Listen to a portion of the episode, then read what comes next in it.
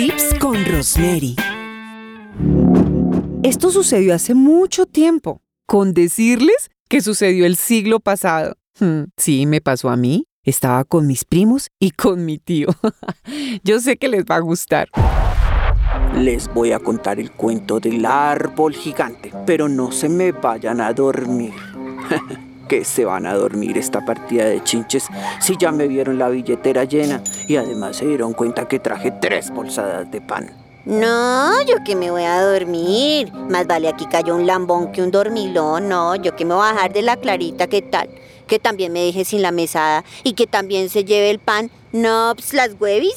Iba yo recorriendo los campos y por allá en ese pueblo, ¿cómo es que se llama? Que ahora no me acuerdo. Talapota, Tala... Ah, Talauta, Talauta, ya me acordé. Eso queda más allá del carajo. El carajo es el pueblo más cercano y queda por allá por el lado de las curvas de la serpiente del diablo. Siempre me acuerdo de mi suegra. Claro, es que esa sí era como por allá de Talauta.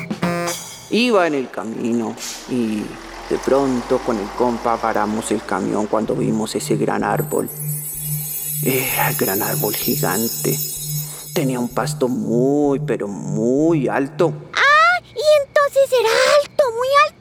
Muy alto, Miguelito, quizás unos 15 metros. Tenía muchas ramas grandotas como las de un pino y también tenía muchas hojas, así que no tenía ningún problema si me quedaba sin papel. ¡Uy, dolor! ¿Y qué chuzón! Si ese árbol era como un pino, ¿no? No, no era un pino, era el gran árbol gigante, el gran árbol solo. Claro que no estaba tan solo cuando yo llegaba y ahí le dejaba el uno y yo hacía también el dos. Además yo estaba tranquilo porque me tapaba muy bien el epífito. ¡Ay, ¡Tan grosero!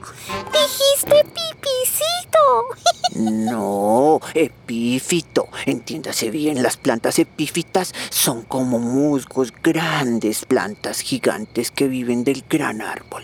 Pero igual también ahí llegaban los pájaros. Pero ese árbol tenía un problema.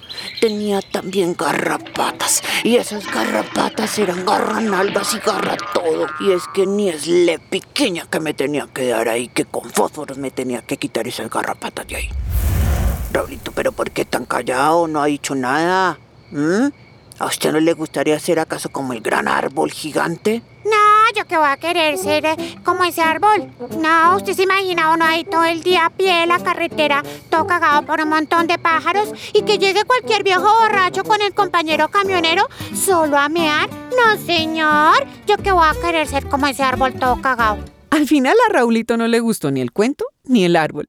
Pero eso sí, sí se quedó con la mesada y también se comió todo el pan.